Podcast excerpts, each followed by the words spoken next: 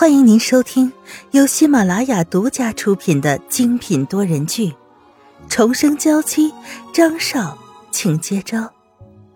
作者：苏苏苏，主播：清末思音和他的小伙伴们。第一百六十二章：早起送葬。我是陈宇集团的总裁助手，因为你们邻居刘波的事情。特意过来询问一下情况。女人拿过沈曼玉的工作证，对比了一下证件照，确实是真的，也就请沈曼玉他们进去坐了。你们想要了解一些什么事情呢？女人抱着小萝莉，缓缓的开口：“我们也只是同村而已，平常来往也不太多，对他们家的事情啊，知道的不是很清楚。”哎。沈曼玉笑着点了点头，没关系，你只要和我说一下你对他们一家人的印象就好。女人听他这么说，不由得叹了口气。大概说了十几分钟的样子，沈曼玉就起身告辞，临走的时候又给了小女孩几颗糖果。这次小萝莉的妈妈并没有拒绝，让她收了下来。沈曼玉和小王又走了几户人家。直到外面天全黑了，实在无法走了，才打道回府。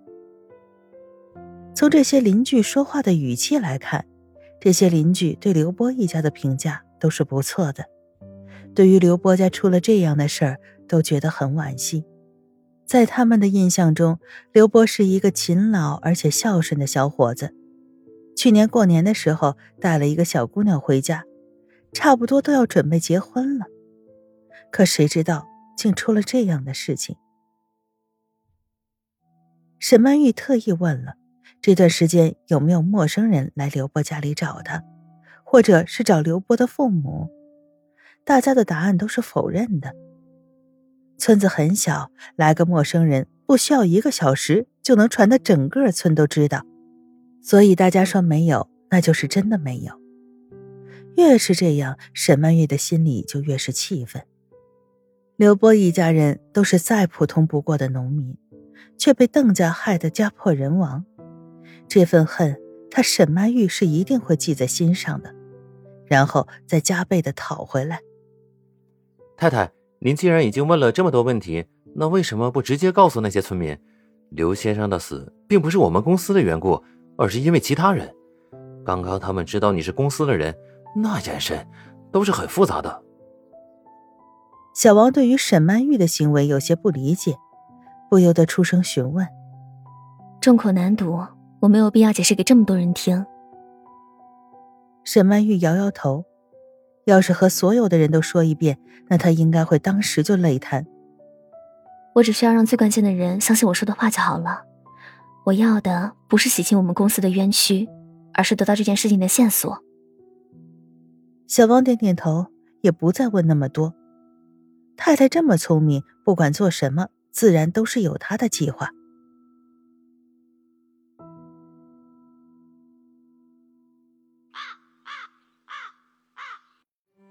第二天一大早，沈曼玉就带着小王到了刘波的家里。这时候，所有的亲戚都围在这儿，准备将他抬出去埋了。沈曼玉也没多说什么，只是跟着送葬的队伍，该跪的时候跟着一起跪。没有人过来阻止他，也没有人问他到底要做什么。直到刘波已经入土为安，所有的人都回到家里，这才有个小姑娘跑到沈曼玉面前：“姐姐，我姑姑说有事要找你。”怕沈曼玉不知道她到底说的是谁，又加了一句：“哦，我姑姑就是刘波哥哥的妈妈。”沈曼玉的心中一下就打起了精神，等了这么久，终于来了，大姐终于主动的找她了。大姐病恹恹的坐在椅子上，还是在那里一声一声的啜泣着。虽然昨天晚上那些男人们商量说这个女人是张云浩派过来的，不可以相信，不能听他的话，还是要继续的闹下去。但是看沈曼玉这么一大早就来了，还一路将博儿送走了，心里也不由得动了恻隐之心。这个姑娘都已经做了这么多了，给她个机会也没什么问题的。大姐，沈曼玉走过去，握住了大姐的手。哎，我知道你是个好孩子，你有什么想问的就问吧，大姐要是知道，都会告诉你的。大姐叹了口气，看向沈曼玉。如果事情真的是沈曼玉说的那样，那和得到大量的赔偿金比起来，她更想看到是谁杀害了波尔，让这个凶手可以绳之于法。好，接下来我问您的这些话都是很重要的证据，我希望您可以如实回答。沈曼玉真诚的看着大姐，大姐点点头，对沈曼玉很配合。当时您在现场说。刘波没日没夜的干活，这是您一时情急说出来的话，还是确有此事？当然是确有此事了。当时波儿接了个电话，好高兴的。可是后来做着做着，我就觉得不对劲儿了。每天早上五点多就去，经常是凌晨一两点才回来。不过干了三天的活，整个人都瘦了一大圈呢。大姐说着，想到自己孩子当时那瘦弱的样子，不由得叹了口气。这样的工作量完全是违规的，为什么他们不采取措施，或者和上级汇报呢？如果这样的事情及时能传到张云浩这儿，张云浩是绝对不会坐视不理的。可是孩子说，要是把这件事儿都露出去了，金老板就会要他们的命。反正只有一周的时间，忍一忍就过去了。可是没想到的是，这忍一忍就忍掉了自己的性命。这个金老板是什么人？沈曼玉可不记得在负责的人里面有什么姓金的。哦，那金老板呀，本名姓林，但是全身上下都带得金光闪闪的。我们就叫他金老板，姓林。沈曼玉的脑子里突然出现了一个人，但是又很快的否决了。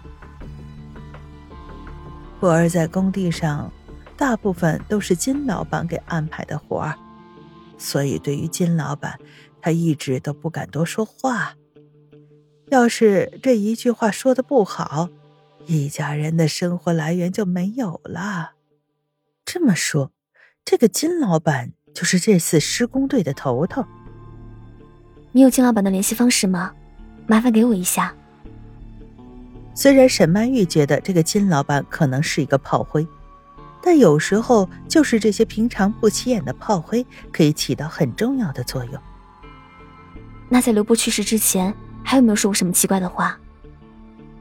这些人在临死之前。到底是有所预感，还是自始至终都被蒙在鼓里呢？大姐坐在那儿，也开始思考。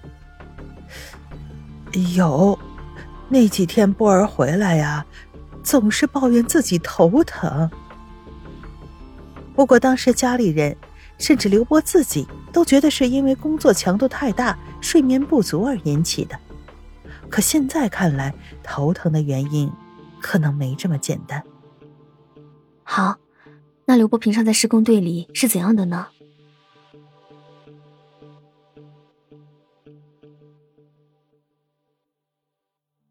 听众朋友，本集播讲完毕，更多精彩，敬请订阅收听。